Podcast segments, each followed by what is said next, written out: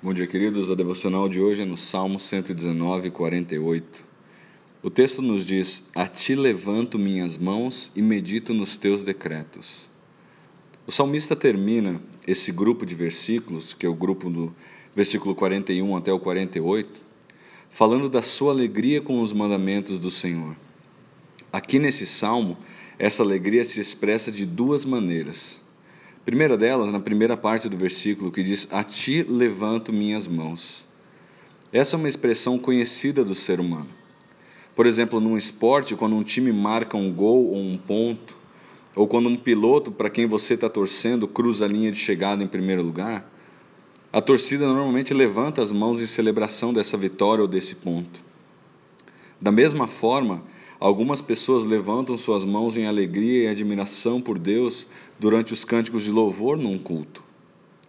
Essa é uma expressão de alegria que não pode ficar apenas guardada dentro da pessoa. A pessoa está tão alegre que ela sente a necessidade de externar isso.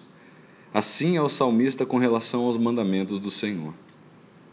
Pensando até no Salmo 1, versículo 2, quando lemos a respeito da verdadeira felicidade, o texto nos diz que ela só é realmente encontrada quando meditamos na palavra de Deus, pois é ela quem aponta para o verdadeiro e maravilhoso significado da vida, viver para o Senhor Jesus Cristo. É por esse motivo que Davi então levanta as suas mãos. E a segunda manifestação de alegria é a segunda parte do versículo que diz: E medito nos teus decretos. Eis a segunda maneira do salmista expressar sua alegria.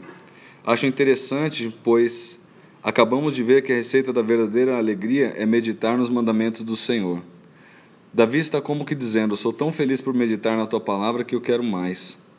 Conforme falamos na devocional anterior, o processo de amar implica em conhecer, investir tempo, se dedicar.